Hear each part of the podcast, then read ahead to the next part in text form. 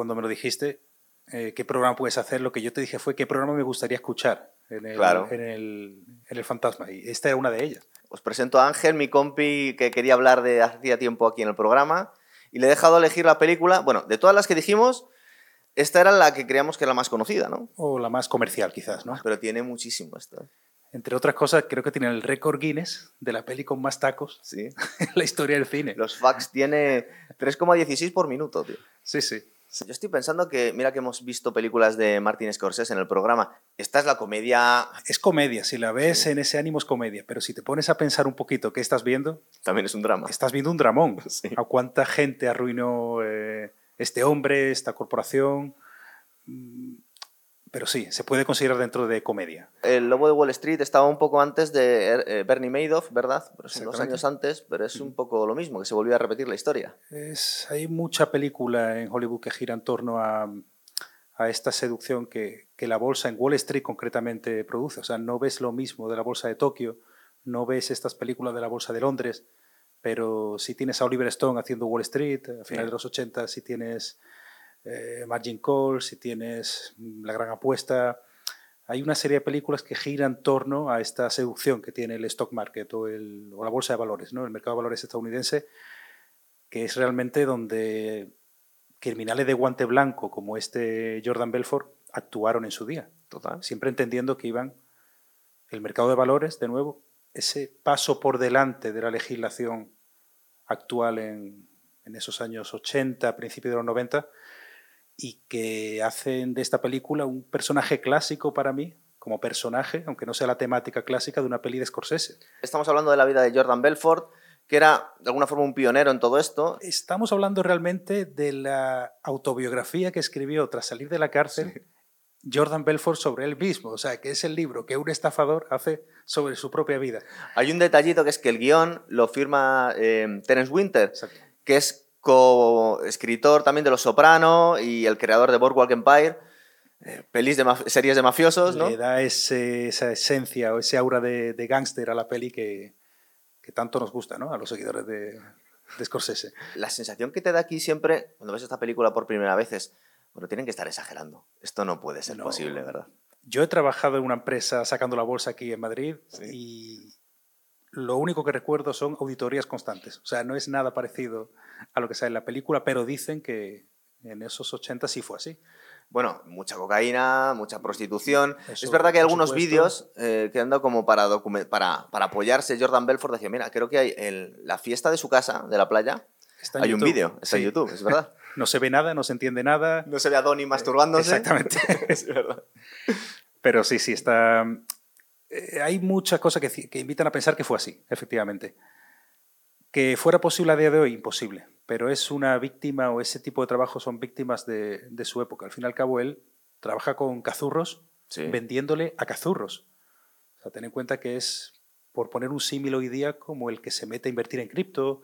Total, o un amigo le dice, oye, invierte aquí, que, que este valor va a subir, que vas a invertir 500, vas a ganar 10.000 en una semana. Es el mismo juego, con diferentes herramientas, pero es el mismo juego que la cripto a día de hoy. Lo curioso es que este se come el crash el primer día de trabajo. Bueno, el primer día de trabajo, no, el primer día de- con, con licencia de broker. Con la licencia, entrar en ese famoso lunes negro americano. Y aún así se las apaña para volver a montar un, un imperio en, cuando estaba en la bolsa en las horas más bajas, además. Exactamente, pero se puede decir muchas cosas del personaje de, Sí. de Jordan. Desde luego tenía muchísima ambición, la película es una oda a la ambición y era muy inteligente. O sea, te demuestra que una persona con la, mo- con la motivación adecuada mm, puede llegar a cualquier sitio. Otra cosa es que él lo consigue todo a base de aprovecharse de absolutamente todo el mundo. Amigos, familiares, conocidos, inversores, compañeros de trabajo. Él- si después entramos un poquito en las OTC, en, en cómo él empieza a ganar dinero de una manera bestial, Sí. y eso es una herramienta financiera que, que existía, existe en Estados Unidos a día de hoy. Y en España no. No exactamente así. No se puede hacer No eso. se ¿no? puede hacer porque el mercado bursátil en España es muy diferente. O sea, Está años luz del americano. Yo tengo un compi, de hecho hicimos un programa de la serie esta de Billions, Hmm. no sé si lo has visto, Ese lo tengo pendiente. pues también de... Pero claro, es mucho más seria y es mucho más contenida. Es de Damian Lewis, el, el protagonista de Band of Brothers, Ujú. que es una especie de Elon Musk de las finanzas. Y es una serie que está bastante entretenida y a él le dio, cuando vio la serie, Porque bueno, voy a meterme un poco en el mundo de la inversión, pero para, ¿cómo meter los pies en el, en el agua para ver cómo era eso? Dice que salió escaldado, dice en España, dice, le daba la sensación que hacía falta un capital brutal y muchísima suerte para no arruinarte. Pero ganar dinero es sumamente difícil. Y muchísimo conocimiento.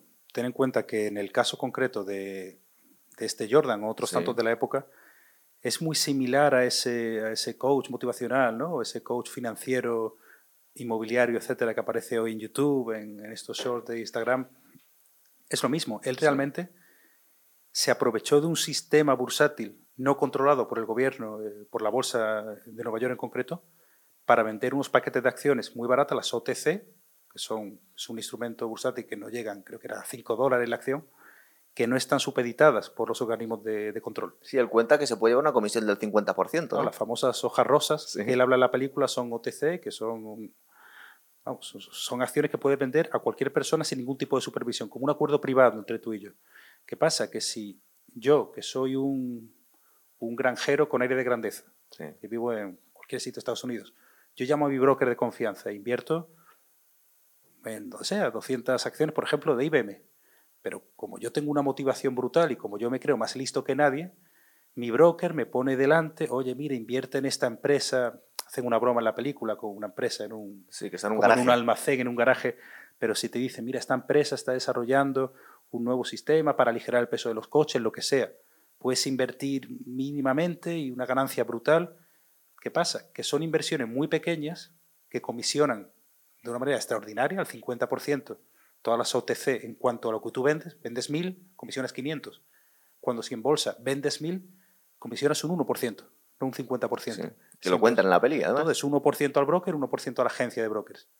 ¿Qué pasa? Que este hombre empieza con esa ferocidad que tiene y con esa capacidad de ventas tan, tan extraordinaria. Sí, tan agresivo es, además. Sí. Tan agresivo cuando llega a un, a un garaje que parece de Better Call Saul a vender acciones de a centavo, se quedan alucinados con él porque dicen, ¿este tío de dónde ha eso salido? lo Pues vamos a contar. o- otro rebotado. También ¿no? es verdad que esto ocurre antes de, la, de, de que saliesen todas las empresas tecnológicas, que muchas de ellas, como Apple, sí empezaron en un garaje. Entonces, pero claro, esto es anterior a ello. Estamos hablando de los años 80. Entonces, estaban inflando de forma totalmente artificial empresas que no habíamos visto hasta entonces que crecieran tanto, ¿no? Porque más adelante lo vimos, pero en los 80 esto no ocurría. Hay empresas que han crecido mucho empezando a vender acciones vía OTC. Sí, Otra cosa es el fraude que este hombre cometía, eso iba yo.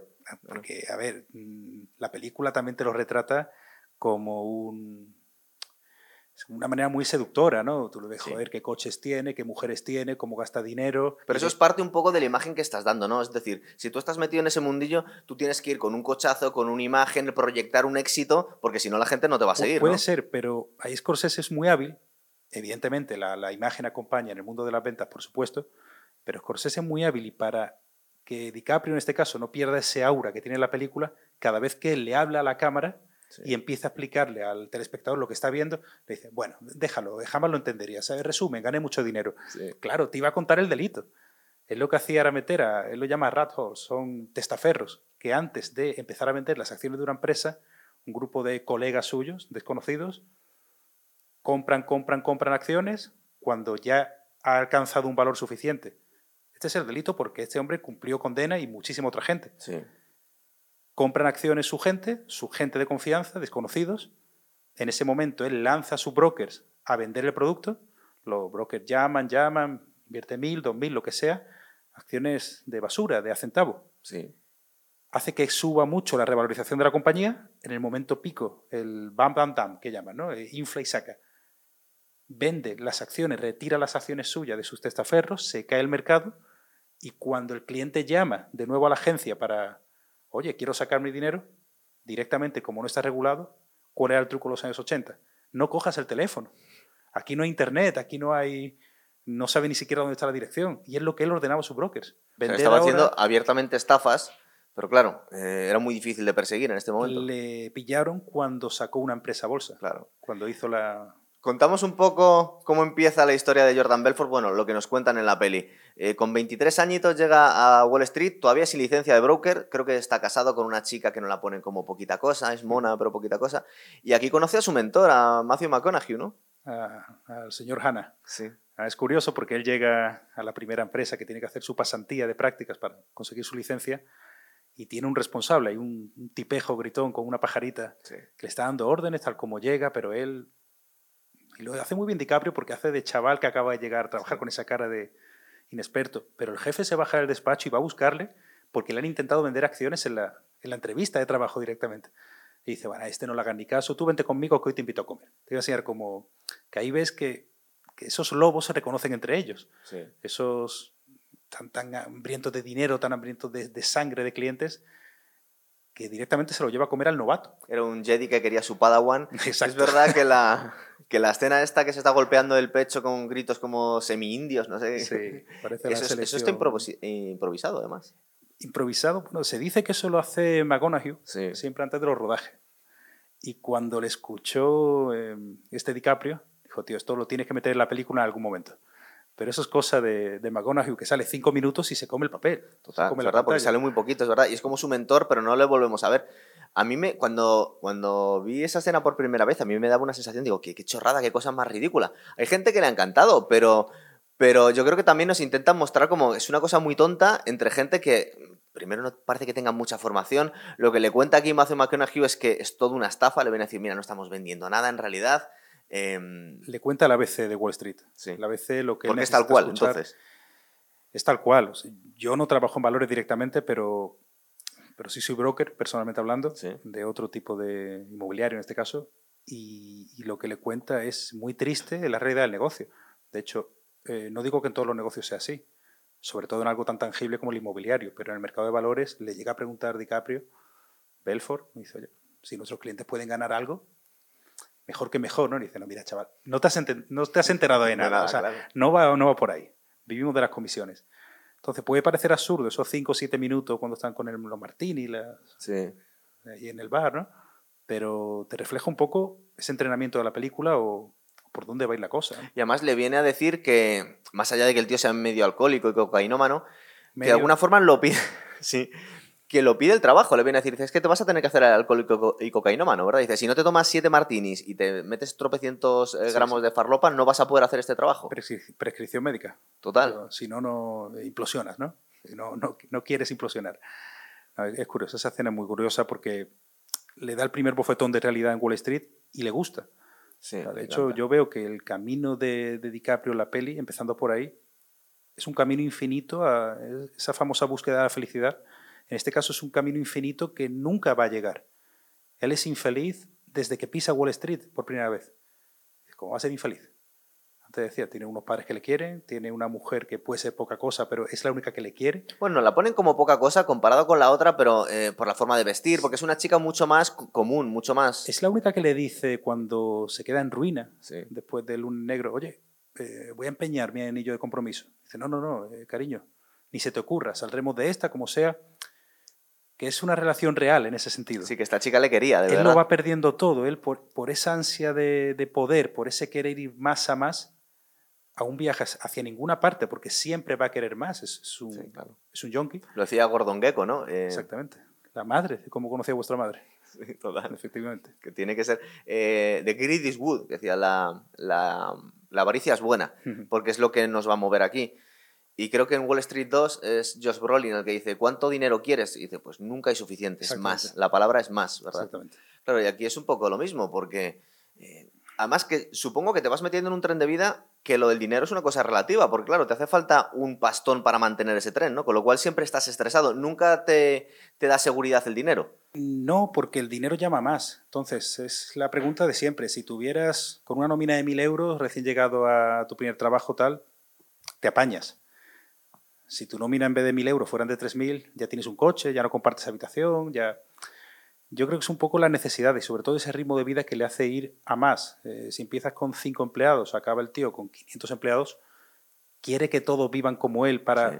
De nuevo, se vuelve un junkie el dinero. Estamos hablando de un- una persona con una velocidad eh, feroz, o sea, siempre quiere más. Es, es un junkie. Está viendo la historia de un junkie en todos los sentidos. Total, No solo de droga, alcohol, etc. enamorado de la vida, ¿no? Aunque a veces duela, como diría Camarón, pero en este caso al 100%, ¿no?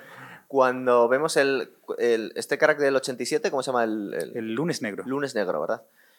A mí me he acordado también del guionista de la película, de Terence Winter, porque donde empieza a trabajar por segunda vez, el, trabajo este que encuentra en el sitio, en la agencia está de mala muerte, me recuerda mucho al chiringuito que tenía montado Tony Soprano para vender acciones ahí a lo cutre, que tenía unos mafiosos dando palizas a los brokers, pero es una cosa súper cutre, ¿verdad? Que él, él trae al principio no entiende nada porque dice, parecen una cosa como... Eh, él viene, él viene de la élite.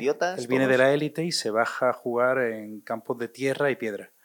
Y es algo que él no concibe. Él está acostumbrado a jugar con tacos, eh, con una corbata en condiciones y cerrando transacciones de miles de millones de euros, llevándose comisiones muy buenas, pero a un porcentaje muy bajo.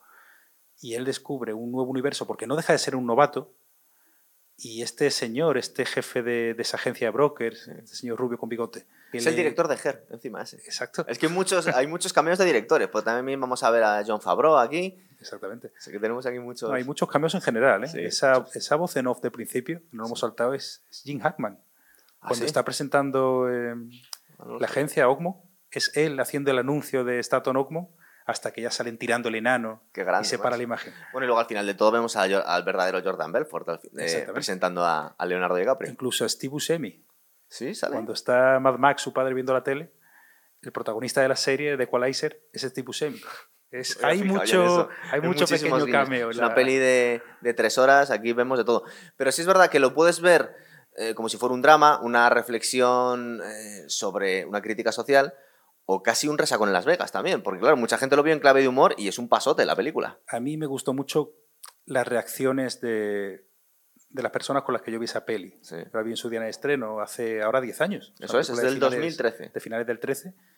Y yo recuerdo que salías un poquito con esa mezcla de, vergüenza, excitación que acabo de ver.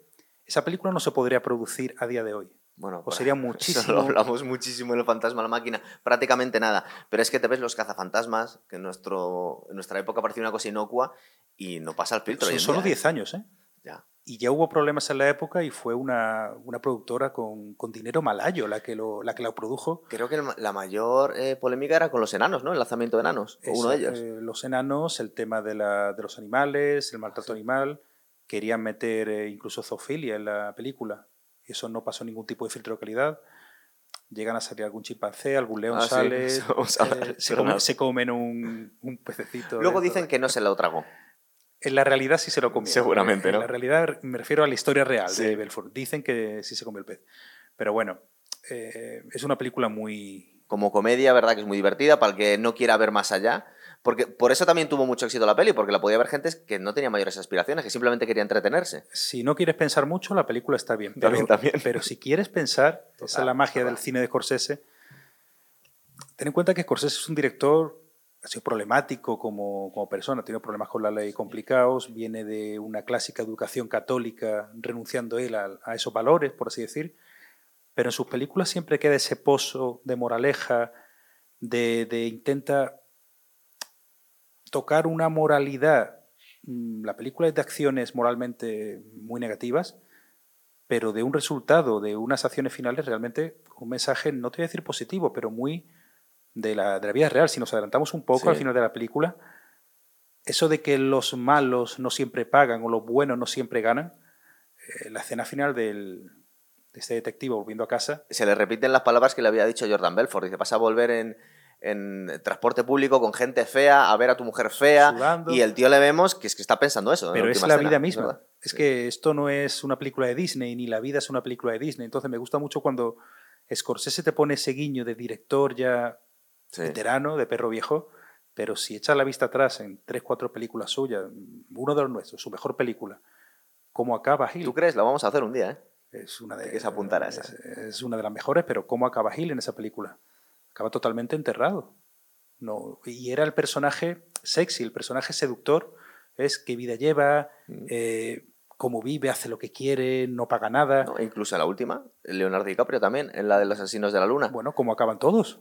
Son unos paletos blancos que se creen más listos que, los indios, pero... Un poco como aquí también, ¿verdad? Como es, es verdad que vemos que nos le llama la atención hasta Jordan Belfort cuando llega a este primer, bueno, a este segundo eh, despacho de brokers, que es una cosa súper cutre, lo tontos y lo zafios que son todos. Es decir, está rodeado de, abiertamente de subnormales. Y, y- y él lo dice así y de alguna forma les manipula, pero también eh, es cierto lo que decías hace un rato, que también les cuida de alguna forma. O sea, les tiene cariño, aunque conoce sus limitaciones. Es decir, sabe perfectamente cómo son estos tíos. De hecho, es muy guay la escena en la que conoce a Donnie en la cafetería, que creo que es un tío que vendía eh, pues, a- Mu- Muebles para niños. muebles para así, niños, ¿no? cosas así. y acaba a los 15 minutos fumando crack con él Sí. en el cuarto baño en la cafetería. Eso también te dice un poquito de quién era Donnie en, Sí, sí. en esa época, cómo eran. esos Pero no era nada 80, ¿no? selectivo con sus colaboradores este. Le veía la utilidad a, a auténticos inútiles. Yo creo que él, su proceso mental para buscar a su gente, porque no se queda con de- oficina o con ese despacho entero, él entra ahí a vender eh, acciones de a centavo, él conoce un nuevo tipo de negocio relacionado con la bolsa que desconocía, ve que se le puede sacar un filón de dinero y él se lo monta por su cuenta con Donny. Alquila un garaje, son dos, cuatro, Sí. va Montan exponencialmente. em, Stratton Oakmont. Stratton Oakmont, que le quiere dar una visión, pero realmente él coge a pardillos que él ve lo mismo que vio Hannah McGonaghy cuando le conoció a él, que le invitó a comer el primer día. Dice, este tío tiene potencial, este tío es un lobo, digámoslo así. Y realmente les da una formación en venta hiperagresiva a gente que prácticamente todos tienen en común que vendían María en el barrio, Sí. que es un poco lo que de donde él lo saca, que también te hace ver el entorno del cual venía Belfort. Esa es otra, él viene de una cultura, una educación judía que no quisieron meter en la película para, para no catalogar o para no eh, menospreciar a ningún tipo de etnia, ¿no? Pero él venía de ese gueto, de ese, de ese conjunto de la sociedad, y fue de quien tiró, de la clase más baja, de esa basura Sí. blanca con la que él se había criado en Estados Unidos. Y el resultado es el, el conjunto de cazurros que él, que él forma Es y que funciona. Lo que pasa es que da, no sé si intencionalmente Martin Scorsese nos pone al, al comercial medio como un auténtico idiota. Es como que es gente eh, zafia, eh, miserable, tonta, pero que tienen como un pequeño talento ahí escondido que justo para eso les hace muy valiosos, ¿verdad? O que, pero que son gente totalmente despreciable. les hace valiosos eh, a estos comerciales que salen en la película para ellos mismos. Sí, cual, sí, total. soy comercial y la verdad que hace, hace muy mal por la profesión, pero, Total, ¿verdad? Pero bueno, es lo que hay, ¿no? Es una película. De hecho, hay muchos planos en los que vemos un, un despacho monstruoso, una planta entera de un edificio, de un rascacielos, que está lleno de auténticos salvajes. Parecen vikingos eh, saqueando y violando un poblado, ¿verdad? Pero están con el teléfono. Sí, gente. tienen que... Siempre lo dicen, ¿no? Que la venta telefónica puede ser muy dura, es, es una interacción a puerta fría, mm, mueven muchísimas cantidades de dinero, si eres broker en general suele mover mucho dinero, las ganancias o las pérdidas se, se derivan por, por detalles insignificantes, entonces si te sale un gran éxito o una gran derrota, te puede significar que te amargue la semana, entonces tienen que descargar muchísima tensión, mucha adrenalina, eh, eso puedo llegar a entenderlo hasta cierto punto, no las barbaridades que salen en la película, pero no es un espíritu de contable, no es un espíritu de, de administrativo, ¿no? por así decir. Es posible que haya cambiado un poco con los tiempos. Yo me acuerdo hace muchos años cuando veíamos imágenes de Wall Street, que estaba toda la gente gritando con el teléfono y dándose instrucciones, pero hoy en día la tecnología lo habrá hecho cambiar esto, ¿no? No será de esta misma forma. Mm, El cliente que te compra acciones necesita hablar con una persona, aunque puedas comprar siempre. O sea, ¿qué acción no compras tú eh, en un cara a cara o en una conversación telefónica? La acción en la que confías. Si quieres comprar acciones de Santander, entras en Santander, compras un paquete de acciones y ya lo tienes hecho. Pero cuando te llama un broker de confianza y gente que tiene a brokers para que realmente son jugadores de bolsa, esto le puede sonar a chino a muchísima gente, jugadores de bolsa de toda la vida, tienen brokers de confianza que le ofrecen oportunidades. Ese broker es el que gana dinero y el inversor es el que apuesta su dinero. Entonces eso hay que tenerlo muy claro. ¿Tiene alguna responsabilidad más allá de que si tu broker siempre palma tu dinero no quieras seguir con él? ¿O Pues- legalmente no la tiene? Tú le das ahí... Legalmente no la tiene a no ser que haya habido malas artes o malas artimañas como hay en esta película. Abiertamente una estafa, claro. Claro que hay estafa manifiesta, que ya hablaremos después, la gran estafa de la película, Sí. pero realmente si, un, si siempre pierdes con un broker, será que es un mal broker y tendrá Y que un poco tonto poquito por de hambre, ¿no? Claro, también, eh, es, verdad. Em, es verdad que nos ponen a esta gente súper depravada, porque tengo aquí un detalle que me llamó muchísimo la atención, que, bueno, hay tantísimos, pero uno en el que hay una chica bastante mona que decide raparse la cabeza al cero por 10.000 dólares que va a utilizar para ponerse tetas. para ponerse implantes. Exacto. Es, como, es la depravación del ser humano más absoluta en Te- esa planta, Te, tío. te vuelve a indicar de qué tipo de gente se rodea Sí, él. es lo que nos están enseñando aquí. O sea, hay mm, hay muchas personas que se colocan implantes, igual que mucha gente se, se pone pelo, yo qué sé. Pero realmente esa, esa superficialidad, eso todo lo que rodea, esa pompa que rodea a Jordan en la película, esos relojes de oro, esos, esos Gucci, eso, toda la gente que le rodea está buscando ese, ese nivel de estatus. Quieren comprar su nivel de estatus, no ganárselo por, por derecho propio lo que caracteriza a todos los personajes de la película de, en este ámbito, ¿no? en este lado del campo. Yo creo que en este momento la peli empiezan un poco las salvajadas, empieza a subir de tono. Lo que decías tú del chimpancé, no sabemos si era cierto o no, lo han novelado, creo que es el chimpancé el que va repartiendo las nóminas a los empleados, tío, va dando cheques. los bonus. es una cosa genial. Lo hizo de verdad, ¿eh? Dice que estuvo dos semanas entrenando y... Y luego tenemos ya eh, el lanzamiento de enanos. Lo mejor del lanzamiento de Nanos es la planificación, tío. Están planeando el evento y, sobre todo, bueno, una vez más, eh, ya lo habíamos visto, eh, aquí debamos llevar una hora de película, pero vemos la conversación que están teniendo estos cretinos entre ellos, que dicen cosas como, como si fueran criaturas mitológicas. No le puedes mirar a los ojos al enano. Puedes mirar a los ojos. Tiene fuerza sobrehumana. ¿dónde, ¿Dónde podemos tocarle? ¿Dónde no? Podemos pincharle. Se llega a mencionar el, bueno, podemos llevar una escopeta tranquilizante, pero tienes que traer al enano al que se le pueda disparar. Más allá de la broma bizarra, eh, esa escena de nuevo, está bastante chula, te da a entender cuando se empeñan de, de verse en una cosa, lo, profesionales que pueden ser incluso para, para desbarrar tanto. Claro, porque en el desbarre, como estás diciendo tú, es, una mezcla de, colegas puestos hasta arriba y diciendo las mayores barbaridades posibles, pero de vez en cuando tienen como, eh, mutan a algo más o menos profesional y empiezan a, a debatirlo de forma, entre comillas, serio esto. Son, muy criticables todos, pero son muy inteligentes lo que les gusta, la intencionalidad que tienen, pongamos a Jordan por ser el personaje, la intencionalidad que tienen, todo lo que hace, es, es, feroz, es... El tío va de frente a todo, desde, desde que quiere vender la clásica cena cuando está formándoles de véndeme este boli eh, y empieza realmente a, joder, véndeme este boli hasta cuando quiere cruzar un estrecho con la mar picada para llegar a Monte Carlo, él tiene el convencimiento absoluto de que va a vender el boli, o él tiene el convencimiento absoluto, por encima de Dios o de quien sea, de que va a llegar a la costa. En cada acción que hace tiene la seguridad total de que va a ganar. Él se ve totalmente por encima del resto, del cliente, del compañero, de su mujer. El padre cuántas veces le intenta orientar por el buen camino, él ignora a su padre. Entonces, lo, no es que sea de admirar, pero es este tipo de persona que está por encima de absolutamente todo. Hay un punto de superioridad, es decir, él es más listo y está viendo varios pasos por delante de los otros. Por eso es curioso como eh, que de alguna forma no intenta civilizarles a sus esbirros, sino que él, casi echa más leña al fuego, ¿no? O sea, le, gusta que estén así de salvajados. Porque dejarían de, ser tan producentes como él quiere. Él está buscando Él está fomentando estas locuras. O sea, no, no es que sea Donnie que es un personaje de muchísimo cuidado. No, no, el, que la lía parda, el que está constantemente incitando todas estas cosas es Jordan Belfort. Porque sabe que así consigue el mayor potencial de estos de estos cazurros. locos, Es que si no le das esas libertades, él de hecho las intenta coartar, como por ejemplo cuando prohíbe el sexo en los cuartos de baño. O sea, tampoco es que ese libertinaje. Luego él es el primero. Él es el primero, pero él intenta sacar la mejor versión de cada uno de ellos. Es el, clásico coach que te vende ahora el, curiosísimo. hazte rico en esta película está sacando la mejor versión de estos personajes. La mejor versión que pueden conseguir ellos para ellos mismos y sobre todo para él. Sí no con mejores seres humanos no no no él no, no intenta mejorar la vida de personal o cívica de cada persona. Intenta que sean lo mejor en lo que hacen que es ganar dinero y que por ende le hagan rico a él. Es el único objetivo no deja de ser otro psicópata como tantos otros. Como tantísimos. Tenemos la fiesta, que aparte está documentada, hay un vídeo que lo he visto yo en YouTube además, la, en, la, Hamptons, en la casa de, la playa, sí, que aparece Margot Robbie. Es otro, Margot Robbie es su, eh, es su, su pareja en femenino en esta película, o sea, ella en cuanto ve ese caso plom, eh, ese nivel de fiesta, propietario de una empresa, montañas de cocaína por las mesas, él dice, ella dice, pues yo quiero estar aquí. Se pone es una mujer celosa. De hecho, recuerda que viene con un novio y en el momento en que entra por la puerta y conoce al otro, ya sabemos que le va a dejar. Le da la patada. Y esta mujer, de nuevo, busca lo mejor para ella misma. Sí, porque al final, cuando ve que Jordan se va a la mierda, es la primera que salta del barco. Le deja cuando ya le, le ha engañado múltiples ocasiones, ya sabe que es un drogadicto, ya sabe que es un vicioso, lo sabe todo.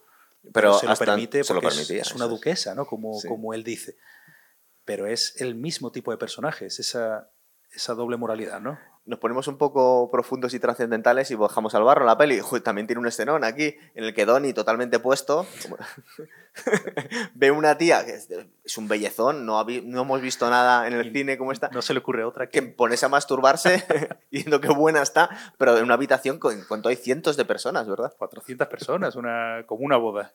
Es una auténtica Es locura. cierto que utiliza una prótesis. ¿eh? Sí, eso, eso estaba viendo que... Aún Es- así, Es salvaje. es- Eh, tú imagínate cuando estaban, no sé si estaban en el guion o lo improvisaron a medias, o, pero esto, y cuando están, cuando están leyendo los actores el guion, bueno, y ahora te haces una paja en la fiesta mirando a la chica que está hablando con otro. Este, este Jonah Hill disfrutó mucho con el rodaje. Sí. De hecho, cobró tres pesetas y media, creo que fueron. Sí, ofreció hacerlo gratis, dices que me da lo mismo. Creo que cobró 60.000 euros, a razón de 10.000, o sea, 60.000 dólares. Por seis meses de rodaje, cuando DiCaprio cobró 10 millones. Luego le pagaron más, pero es verdad que él se... Su contrato eran 60. Era eso, cosa. verdad, y él dice que disfrutó como un niño. Tenemos aquí a Celia con Naomi, estando casado, y también es una escena, bueno, que muchos. Esto es casi una concatenación de escenas Sí, que son- memorables. Son tres horas, pero se te pasa volando. Está Es que pasan bien llevado cosas, el ritmo tío. de la película. Son muchas escenas, pero muy largas, Sí. a mucha velocidad, que me recuerda un poco también a Casino. Es otra película que va a una velocidad que no para, que no te deja respirar y son casi tres horas. Aquí pasa un poco igual. Cuando se lía con Naomi, yo creo que es de la única persona que, que sufre un poquito, es luego su mujer cuando abre la puerta de la limusina y se lo encuentra snifando cocaína entre las tetas de esta. Sí. Y bueno, el palazo para esta pobrecita, que, que en realidad era la única que le quería a este. Es, ya solamente le quedan sus padres. Eh, ella Sí. dio todo, también se aprovechó, conocía a su marido, pero realmente estaba enamorada de su marido.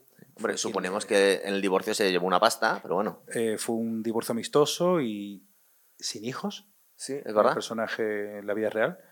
Y él acordó pagarle a ella por su silencio 50 mil dólares semanales. Una auténtica barbaridad.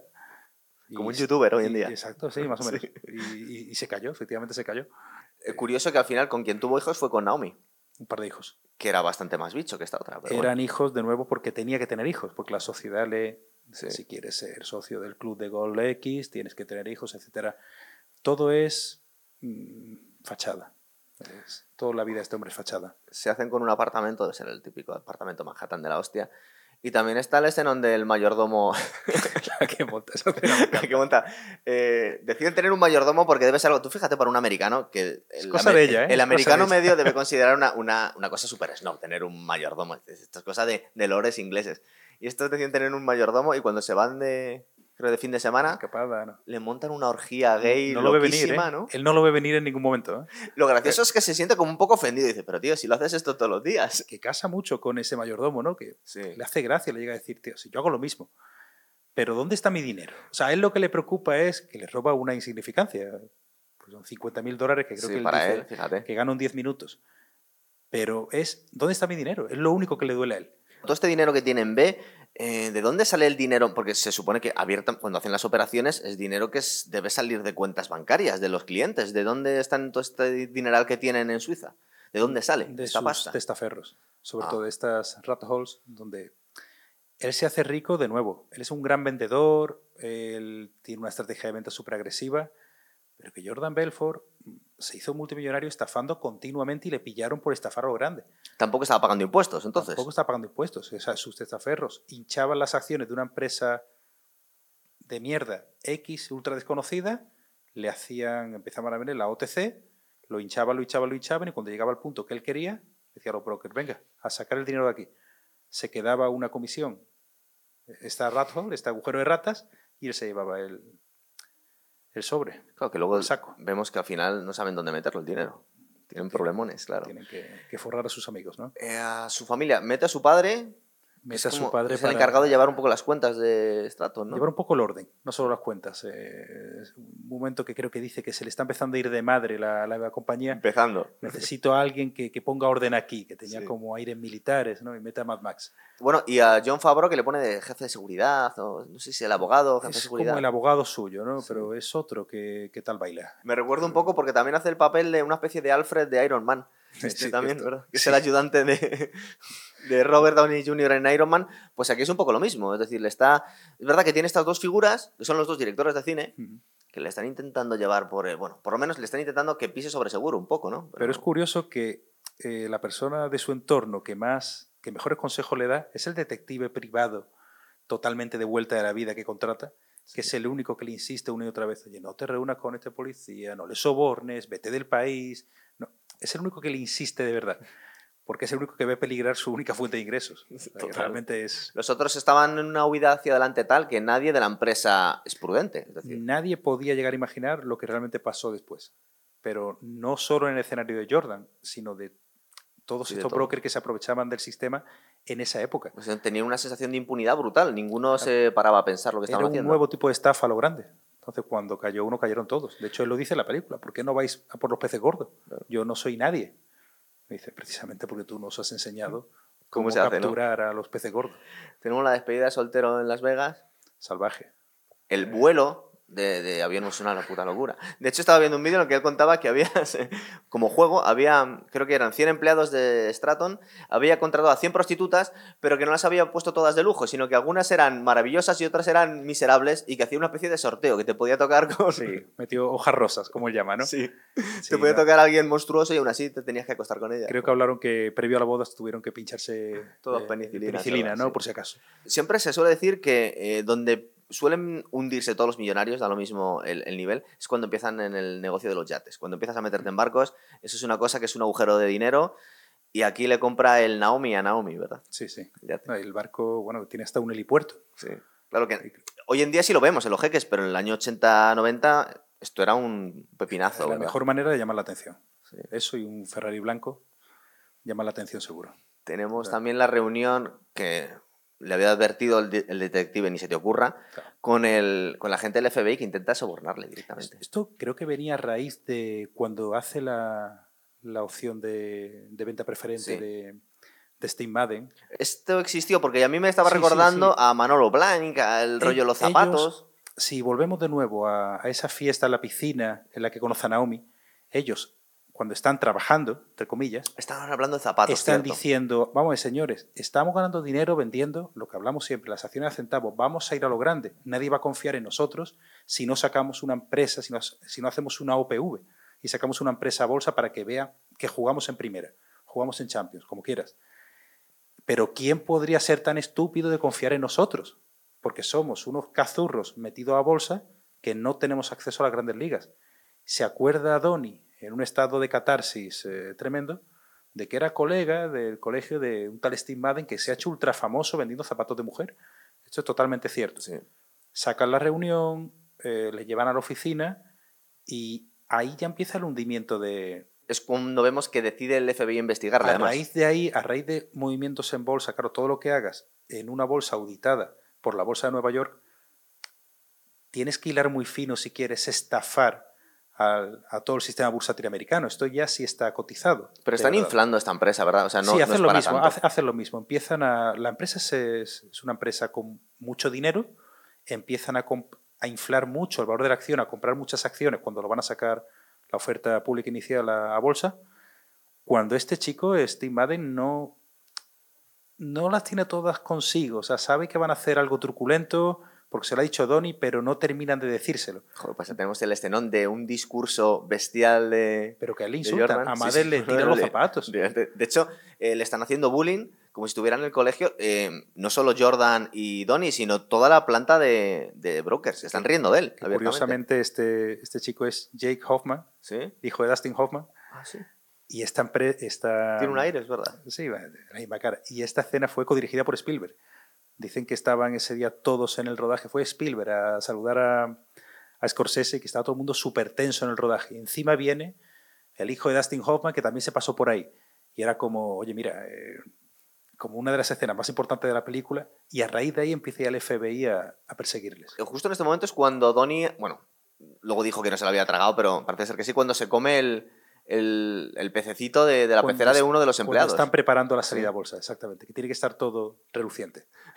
¿Verdad? Qué salvaje. El chaval está trabajando también. Le debe ver como un poco flojito teniendo una mascotita, ¿no? Es como... Están todos muy nerviosos, empezando por Jordan. Eh, están todos. Hoy, hoy hay que empezar a llamar, hay que empezar a. Nos tiene que salir bien el negocio para hacernos más ricos. Y ven a un señor con pajarita de nuevo. Eso. Este, a todos los los indeseables te lo ponen con pajarita eh, en la película, limpiando la pecera. Sí. Y creo que se acerca el, este, el sí. te lo estás pasando bien, ¿no? Limpiando la pecera, ¿no? Afuera de aquí. Tuvo que salir hasta el director de la peli diciendo, no, no, en realidad no se tragó el pececito.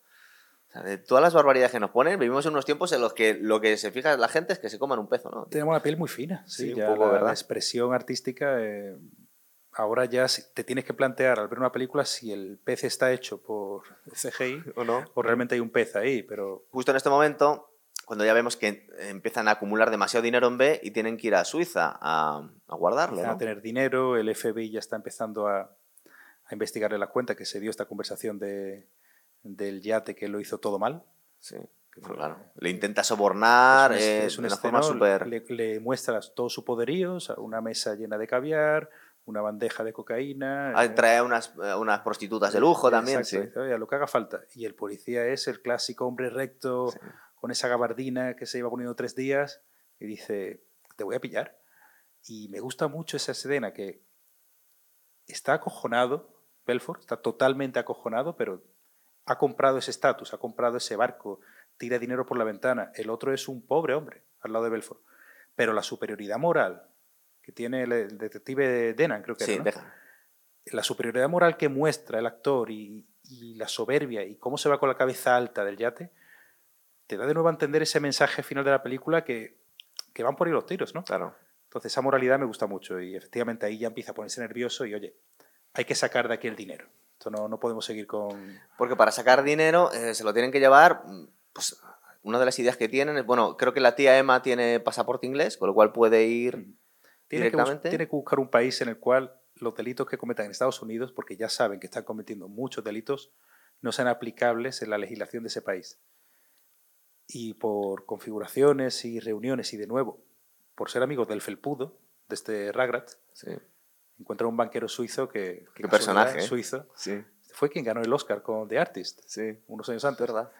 Y, y en Suiza, curiosamente, los delitos que está cometiendo en ese momento no computan. Ahora no es exactamente así, ¿no? Ahora en, creo que en Suiza tiene unas leyes un poquito más estrictas, no es tanto desfase como en los 80. estamos hablando de los 80, 90, que ahora ha evolucionado todo mucho y efectivamente empiezan a mantener el dinero ahí con un nuevo testaferro, que en este caso es la tía Emma. Sí, porque, el dinero está, las cuentas corrientes están a nombre de esta mujer. Exactamente, el dinero es suyo, realmente. Sí, claro. O sea, es suyo, oficialmente es suyo. Y es gracioso como todo este grupo de eslovenos, creo que es, ¿no? Sí, que están casados con Brad, que ahora va a salir la siguiente escena. Toda la familia de Brad empieza a mandar el dinero que no había ni, ni controles de pasaporte. Supongo que había menos personal femenino, con lo cual no pueden registrar a las mujeres las mujeres lo llevan todo atado, ¿no? Tenemos que recordar que el 11S marcó la manera que teníamos de volar. Claro. Antes y después, o sea, eso es totalmente pre-11S. Y hay una escena que se ve ella, la novia de Brad, con toda la familia, discutiendo en un idioma eslavo, con las maletas llenas de dinero, que el, control de pasaporte directamente les deja pasar, igual que a la tía Emma. O sea, le saluda, le hace un guiño y andan. Luego nos enseñan un poco lo chusco que en realidad era toda la operación, porque tenemos una... Se lleva muy mal Brad y Donnie, y hay una escena en la que tienen que pasarse unos maletines, eh, creo que la, detrás de un McDonald's, y les acaba pillando la policía, pero por una cosa súper estúpida. Es una eh, cosa. Sí, Donnie no le traga a nadie en la película porque este Jordan ha hecho rico a todos. A todo su entorno les ha hecho ricos. Donnie se cree que es alguien cuando no es nadie realmente, es uno más de este, de este circo. Y Brad no respeta en absoluto a Donnie, que de hecho le desprecia. Dice, cuando acabes con él, vete, vete conmigo. Tengo dos millones en casa, pero de una manera, un desdén muy, un poco desagradable. Y cuando queda con él, entre eso, la ambigüedad que muestra eh, este Jonah Hill absolutamente para todo, le pone muy nervioso a Brad y le acaba pillando a la policía. Es ridículo. Era un intercambio, coger un maletín e irte y... Se escaquean unas cuantas veces hasta que al final les pillen. Están como a punto de, de caer unas cuantas, ¿verdad? Porque aquí, si hubiera cantado Brad, se cae todo el chiringuito. De nuevo, está tres meses en la cárcel, sale. Como la mafia. Y otro, otro fiestón. Ahí nadie. Él siempre se reunía, después todo cambió, de gente que no le iba a delatar nunca. Él, le pedía a su gente, a su entorno, a sus empleados, lealtad máxima, como una manada de lobos. Que de hecho, él, él se, hace, se hace cargo mucho de ese apodo que le ponen en Forbes, creo que era. Sí, al principio le sienta muy mal porque es un reportaje que le han hecho. Exacto. Y, él cree que va a tener mal impacto. Todavía estaba casado con su primera mujer y le dice, bueno... Su mujer, la que se lo dice. Sí, pero dice, es mala prensa, pero están hablando de ti, con lo cual es bueno. Y al final como que le gusta ser el lobo, ¿verdad? Y se aprovecha de eso y gana más dinero, pero toma hace demasiado ruido mm. en las grandes plazas. Creo que se lo dice eh, su abogado, ¿no? dice, pero si nadie te conoce. Y se queda mirando y dice, bueno, yo te conozco, pero nadie te conoce, ¿no? La Grandes Ligas no te Y eso le jode. Realmente eso a él le jode en lugar de, sentirse protegido. Creo que en este momento es donde tenemos, yo creo que de las escenas más locas, no solo de la peli, sino que nos han quedado. Todo el tema de las pastillas estas, investigo un poco, se llama metacualoma. Los LUTs. Los LUTs o los Qualuts, que parece ser que estuvieron muy de moda en los 80 en, Estados Unidos, 80-90, y era una, era una droga bastante heavy, ¿verdad? Él los toma, de hecho, durante toda la película, eh, incluso en la cena del barco va a buscarlos para, para no morir. Pero creo que Donnie les regala mm, unos como de una tirada antigua que llevaban sin fabricar. Que era especialmente fuerte, ¿cierto? Que temen que estén pasados, ¿no? Del 74. Del 74. y el caso es que empiezan a tomar, se preparan para el viaje, como unos colegas que se van a tomar setas y bueno, vamos a intentar no poner superficies con las que nos podamos golpear, vamos a tener cuidado. Se preparan físicamente. Sí, nos ponemos fluidos. El caso es que empiezan a tomarlas y no le ocurre nada, ¿verdad? y justo en ese momento. Pero es que es curioso cómo va escalando la cosa, porque luego, como no les hace efecto, se van al gimnasio de Jordan y empiezan a correr. Activar el metabolismo. Mientras toman más todavía. Con la mujer flipando y dice, ¿pero qué hacéis aquí? ¿Qué estáis haciendo? Todos están formalitos. Y le llama al abogado justo en este momento que tiene que irse a una cabina, porque una. El detective privado. el detective, cierto. Están sospechando que, les tienen pinchados los teléfonos y se tiene que ir. Es que está muy bien preparada la escena por parte Todo esto es a raíz de la, de la, cagada de Donnie. Sí, que no le ha explicado todavía lo que, ha ocurrido. está acojonado y no, dice, no sé cómo contárselo, le voy a regalar estos cuadros que tengo aquí guardados, tal. Y en ese momento le llama al detective, oye, tío, llame de una cabina. Que ha cantado. Se va con su Lamborghini Countach, muy de, de aquella época. Miami Vice. Sí, muy de Sonny Crockett. Y en la cabina, es que es un escenón, porque aquí es donde empieza el desfase máximo de la peli cuando está hablando por un abogado y se le empieza a ir la lengua, ¿verdad? Es como si le hubiera dado un ictus. Muy bien, ¿eh? Sí. Eh, y parece ser que una parte muy importante de la escena está improvisada por DiCaprio. Es que cómo, cómo preparas esa escena. si la ves, la vi en versión original hace poco cómo va empezando a entenderse un poquito de lo que dice, después un poco menos. Él se da cuenta que no se le entiende, hace el esfuerzo por vocalizar. Sí, lo piensa pero no lo dice, es, horrible, es horrible. Y el juego de cámara con, las escaleras, que en función de cómo lo veas hay seis escalones o veinte. Eso también es una broma de, de Scorsese muy chula. ¿eh? Claro, porque tiene que ir corriendo a, su casa para hablar con Donnie. Porque le llama a la mujer también. Oye, que Donnie ah, está al teléfono, que Donnie está al teléfono, está muy raro, no lo entiendo. Él tampoco puede hablar que dice Jordan, vente a casa, que no sé qué está haciendo, claro, y él intuye, dijo, está hablando con un teléfono que tengo pinchado. Corre está contando todo, el idiota este. Pero bueno, contando todo, que digo yo, tampoco se entiende absolutamente nada, porque este está contándolo por teléfono, está hablando con el banquero suizo, que ya hay que ser un iluminado para llamar a, Suiza en este estado, y el banquero no se entera absolutamente de nada. Pero es que es, ininteligible, realmente. Bueno, es que es ininteligible todo, porque además creo que esta sustancia eh, produce entre otras cosas, amnesia. Entonces ellos no van a saber lo que ha ocurrido, porque él cree... Es verdad que la escena es la hostia, cuando está intentando abrir la puerta del Lamborghini con touch hacia arriba con el pie. Cree que ha llegado muy lentito a casa. Y que ha llegado bien, es verdad. Es horrible. Pero luego tenemos eh, la continuación de esta puta locura, que es que empieza a ahogarse con una loncha de jamón, porque a Donnie cuando se pone muy nervioso no sabe qué hacer y se pone a comer. Se pone a comer compulsivamente. E, es bizarro. Llega a casa, empiezan a lanzarse gritos, empieza a darle latigazos y le tira el agua del gato a la cara. E, es ridículo. Intentan pegarse ya como gente que parece que les está dando un ictus, con lo cual no pueden ni hablar ni golpearse. un derrame. Casi se, casi se ahogan con el cable del teléfono los dos. Sí, se están asfixiando y dándose latigazos, se pone a comer este compulsivamente y, y se ahoga. Es una cosa loquísima. creo que toma, que, que, toma, encuentra un tiro de cocaína en la cocina y emulando a Popeye, que está también en la tele. Es, bizarra esa escena. no se puede levantar está viendo el, el efecto de las espinacas de Popeye. Dice, lo único que puedo hacer para salvar a mi amigo es meterme un tiro de cocaína. Escandaloso, sin palabras. Vemos que se ha quedado dormido Jordan y le, despierta a la policía. Dice, si no he salido de casa. No he salido de casa todo el día. claro. y vemos cómo ha quedado el Lamborghini. La verdad es que es un pasote. En realidad, aquí se te olvida un poco que es cine de Scorsese, porque no parece, vuelvo, parece el resacón en Las Vegas casi, esto no es una eh, peli de Scorsese. Esa escena en concreto entera es muy graciosa, es muy, muy dura, escenas de consumo de droga, muerte, está todo muy bien hecho, pero no es Scorsese, claramente, es una ida de olla. Eso es muy de la memoria de Belfort, ¿eh? No pasó con el personaje que hace Donnie, pero sí pasó con un amigo suyo. Jordan Belfort es verdad que el nombre se ha respetado, pero creo que el resto de los empleados les han cambiado un poquito el nombre. Donnie no se llama Donis, incluso... Donnie hace de tres o cuatro caracteres diferentes, o sea, tres o cuatro personajes diferentes. Ah. Sus padres sí se llaman igual y, y Mark Hanna, Creo que son de las pocas películas que, de las pocas personas de la película que se mantiene el nombre. Su primer jefe, Sí. que también estuvo en la cárcel. Él está a punto de retirarse porque le ofrecen el primer trato. Dice, bueno, si te retiras de Strayton, no, no debías tener tan claro cómo construir el caso del FBI porque le ofrecen que si se retira, pues como que dejan de investigarle, ¿no? Sí, bueno, justo previo a eso, él está llevando la última tirada de dinero Sí. después de este incidente a Suiza y tiene ese episodio, bueno, ese accidente en el barco que, que casi mueren tiene como una revelación. Cuando ve que el avión que viene a salvarles explota en el cielo. Y ahí decide convertirse en abstemio, eh, deja la bebida, eh, deja, deja las drogas, todo. Y simplemente sigue siendo abstemio. Es verdad que Sí. ya le está ofreciendo tratos el FBI que él desecha, que... que, Bueno, bueno, está soltando el discurso diciendo a sus empleados que va, que va a renunciar y casi cambia de opinión en medio del discurso, ¿verdad? Exacto, eso es justo, eso es posterior a esto. Cuando ella vuelve a Estados Unidos y está haciendo eh, anuncios motivacionales de hazte rico en una semana Sí. y otras tantas estafas, ¿no? Que siguen existiendo a día de hoy. Da la sensación que este tío se estaba comiendo el mundo, que estaba forrado, y esto es como muy cutre hacer eh, Pero siempre ha funcionado. reportajes. Siempre ha funcionado y siempre habrá un paleto que te compre el hazte rico una semana, pierde 10 kilos en un mes, ponte en forma en 12 semanas. Siempre habrá alguien que te lo compre. En la época Antes y hoy. sí, es verdad. Eh, es que siempre ha existido. Y antes eran los anuncios en blanco y negro en los periódicos. Entonces, y él sigue con la empresa. Hasta que el FBI ya empieza realmente a, a indagar más, a tirar más de la manta por, por toda la operación del OPV que están haciendo Steve Madden, que es realmente fraudulenta. Al 100%, claro. Como sí. están hinchando, sacando acciones, hinchando, sacando acciones, ganando muchísimo dinero. Pero la última locura de la película ocurre cuando están de viaje con el yate en, en Italia y ha muerto la tía Emma. Sí.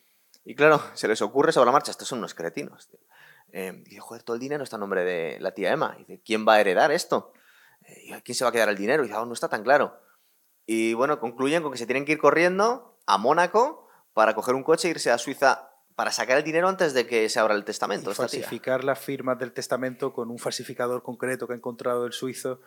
Ese es el momento de su revelación. Cuando, y lo consigue hacer, ¿eh? y le sale bien. Sí, bueno, lo que pasa es que por el camino fuerza la máquina cuando viene un tormentón en el Mediterráneo y se les hunde el... Horrible. Pero también la policía italiana cuando le rescata es...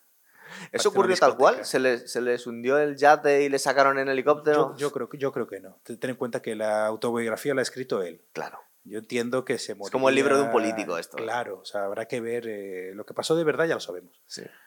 Y es ese momento que él vuelve ya preocupado de verdad a Estados Unidos. Él intenta ser eh, mejor, mejor marido, mejor padre, intenta hacer las cosas mejor, ¿no? Sí. Pero ya está en barrena. No, además Ya que su gente ya no les gusta este Jordan Belfort. Ya se empieza a enfriar un poco Donny cuando ve que no bebe ni se droga. Ya es un poco aburridete, este Jordan ya no es el que era. Pero luego, él cuando le está contando toda- todas sus movidas a su mujer, acuérdate que dice, bueno, es la última vez que te vas a acostar conmigo, justo después nos divorciamos. Y en este momento él está intentando ser mejor. Ya no le quiere la gente cuando intenta reformarse. Porque él siempre ha creído que el estatus se compra. Y cuando en ese momento de la película ya la policía está encima suya, eh, ya lleva el, el, el- el esto en el tobillo. Sí, el localizador, el localizador, en el tobillo. eso es. eh, le están poniendo micros para que... eh, Sí, le fuerzan a llevar una a escucha para incriminar. Eso de hecho, al- a, su colega, a Donny, cuando le va a incriminar, le muestra una notita, dice, oye, llevo un micro, no te, Mm. no te delates.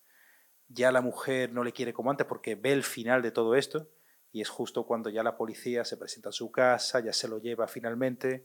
Y los lobos, eh, al macho alfa, están siempre esperando los de abajo para comérselo. Entonces, esta gente en realidad no le quería. O sea, el tío se, se- estaba rodeado de lobos. Entonces, cuando intenta salvar a Donnie, no lo aprecia. De hecho, recuerda que llega el del FBI para meterle en la cárcel realmente y anularle el trato, porque de alguna forma lo- la notita que le pasó a Donnie ha acabado en manos del FBI. Porque Donny ha vuelto a traicionarle a él. O sea, Claro. eh, un grupo en el que nadie se traicionaba, nadie traicionaba a nadie, en el ejemplo de Brad, por ejemplo, Sí. el final de la película es que él, Jordan, acaba eh, Traicionado por delatando, todos. no, y delatando él a También todos. a todos, sí. Acaba haciendo un trato con el FBI, creo que le condenan. ¿Eso cuántos años eran de prisión? Que Eh, acabó- tres años acabó cumpliendo 24 meses, dos años. una bueno. cosa así. O sea, eh, vio reducida la condena muchísimo por delatar a todo el mundo. Sí. Pero eso sí, lo que tampoco te cuenta la película es que él salió de la cárcel con una deuda de 110 millones de dólares, el auténtico Belfort, que a día de hoy sigue debiendo 97 al fisco americano. O sea que ya no vive como un... Vive en un apartamento en California y dando charlas motivacionales que le da para vivir, pero tiene un disclaimer en su acuerdo Sí. Que tiene que pagar como mínimo 10 mil dólares eh, mensuales, que para un tío de esta envergadura, a ver, no tendrás una casa en Hampton, pero vives en un ático en, en California. O sea, Aún así, tú sacanos 10.000 dólares a cada uno al mes. Claro, pero todo el dinero que consiguió la película, todo el dinero que consiguió del libro, todo va a, a, la hacienda americana. Pero es, como te decía, un, una película con un final que te deja, más allá de que la película puede sonar a comedia, pero que te vuelve a mostrar unas acciones y un comportamiento muy real, es muy triste porque es muy real en este mundo, gente que se aprovecha de otros, y que el protagonista vuelva a acabar mal. Es que no hay una película de Scorsese que el protagonista, todas suelen girar en torno al mal, por así decir, sí. Eh, pero no acaban bien, joder. El tío está sumamente solo, le ha abandonado a toda la gente, o sea, todo, de los que se habían rodeado nadie le quiere, pero no le vemos muy dolido. Él, está más dolido por haber perdido su estatus que por haber perdido el cariño de la gente. Lo que él más quería en este mundo era el estatus que el dinero le daba. O sea, en esa búsqueda de la felicidad eh, infinita que él emprende cuando pisa Wall Street, nunca acaba. Porque él siempre quiere más. En el momento que él no tiene el reconocimiento de los demás, él no tiene los coches para brillar, eh, el dinero, empleados babosos por él, la, una mujer de anuncio, eso para él es ser uno más. Él es, realmente es uno más como nosotros al inicio de la película y acaba siendo una persona, bueno, que se gana la vida dando charlas. Un charlatán, Pero nadie, nadie realmente es relevante en la vida de nadie. La persona que le presenta al dar la última charla a Leonardo DiCaprio es el verdadero Jordan Belfort. Es él. Que le vemos un tío como muy más expresivo todavía que Leonardo DiCaprio. Muy histriónico. histriónico, muy histriónico. Y eso, en entornos comerciales, en entornos de ventas, me creo más eso, esa manera de gesticular, de estás hablando, moviendo los brazos, los ojos muy abiertos, haciendo muecas. Me creo más eso que, la, que esa famosa llamada, que para mí es la mejor escena de la película, cuando está en esa caseta de mala muerte al principio. se quedan todos alucinados al principio. Joder, ¿cómo has hecho eso? Enséñanos.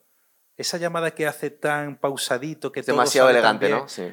Demasiado bien. En una llamada comercial, una llamada a puerta fría, por experiencia, las cosas no salen como tú quieres tienes que ir improvisando. Ahí claramente se ve que es un actor leyendo un guion, que mola mucho, pero no es real. Sí, verdad, porque a mí me llama la atención que, fíjate, con el pedazo de actor que es Leonardo DiCaprio y que es perfectamente capaz de, imitar a cualquier persona, no se parece en nada el verdadero Jordan Belfort al que ha creado Leonardo DiCaprio y salen juntos y tampoco se, esperan. físicamente no... No, incluso la forma de actuar, que no se comporta igual. No, creo no le ha imitado, vamos. No le ha imitado, no le ha imitado. Lo ha hecho suyo. De hecho, aquí, ¿cuántos registros diferentes tiene DiCaprio en esta película?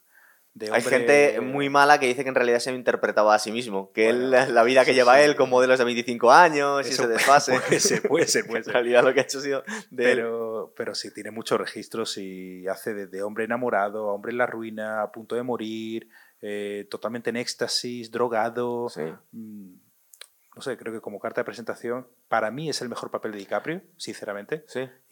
¿Has visto ya la este, última? Sí. Está bien, pero... Me gustó, como película Scorsese, yo ya agradezco ir al cine y que no me lancen un bodrio. Entonces yo ya estoy en ese nivel.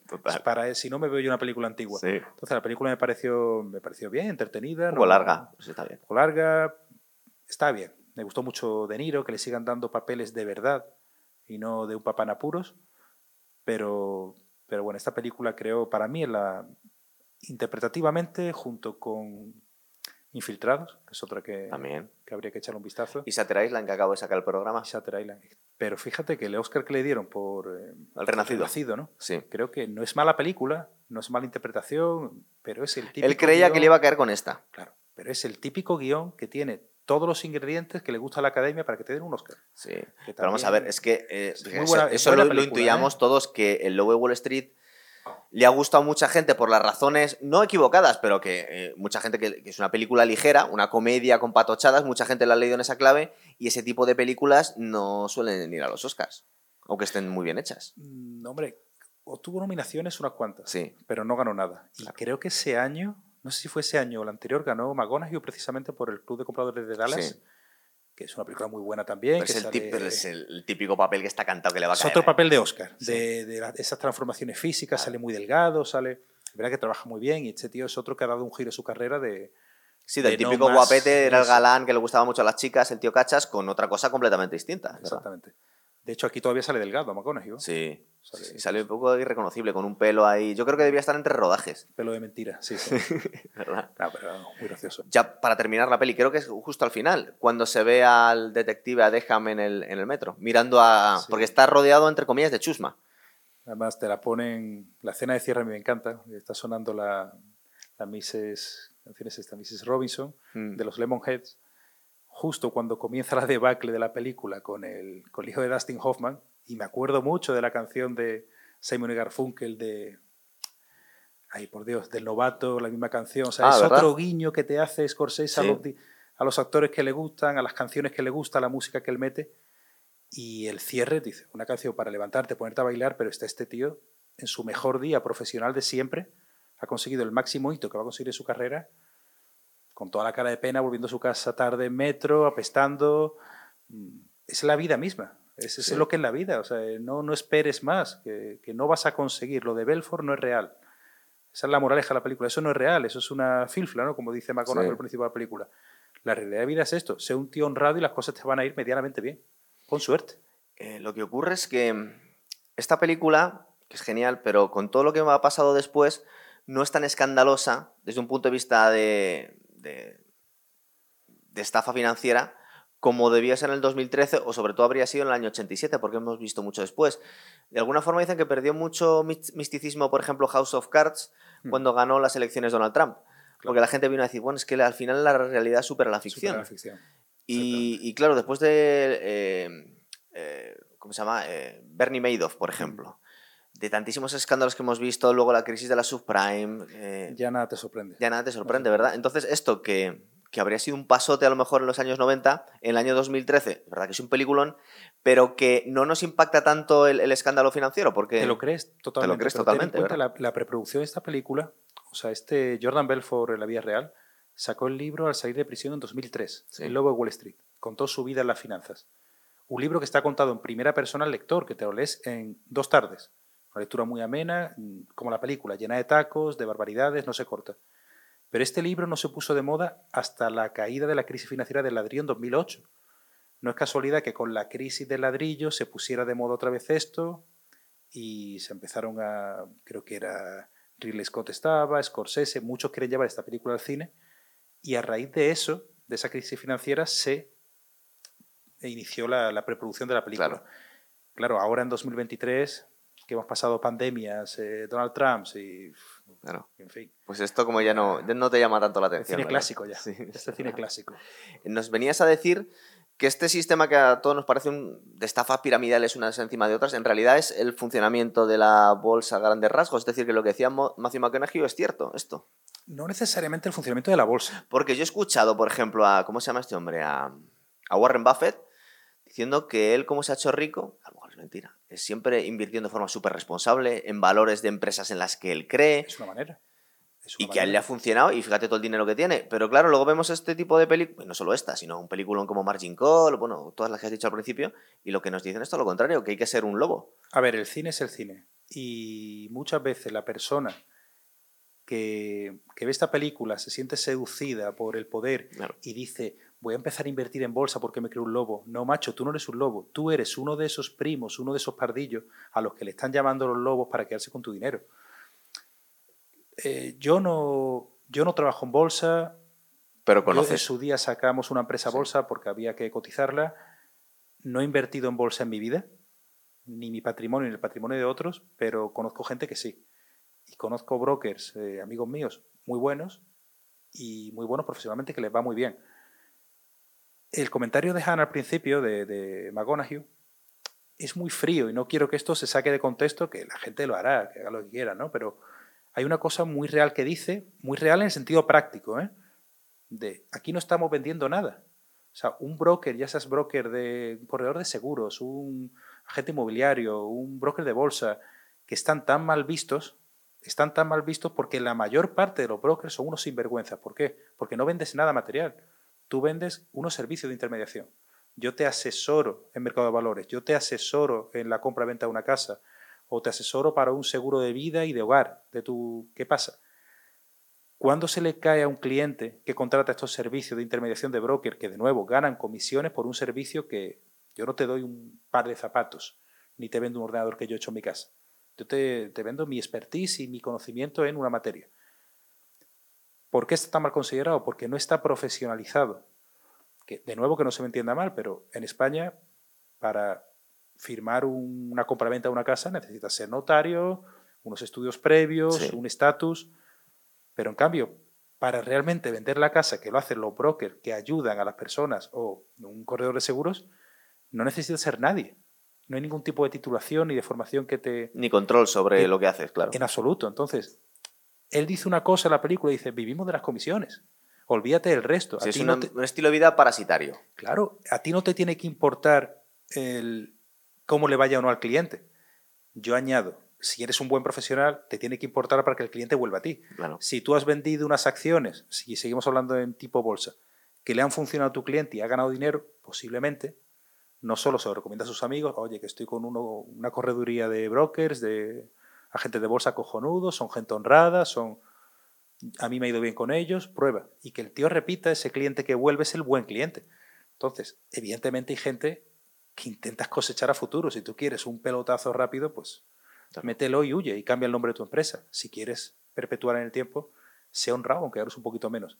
Pero hay mucha verdad en lo que dice este tío al. De alguna forma nos contaba lo mismo en Margin Call, creo que era Paul Bethany.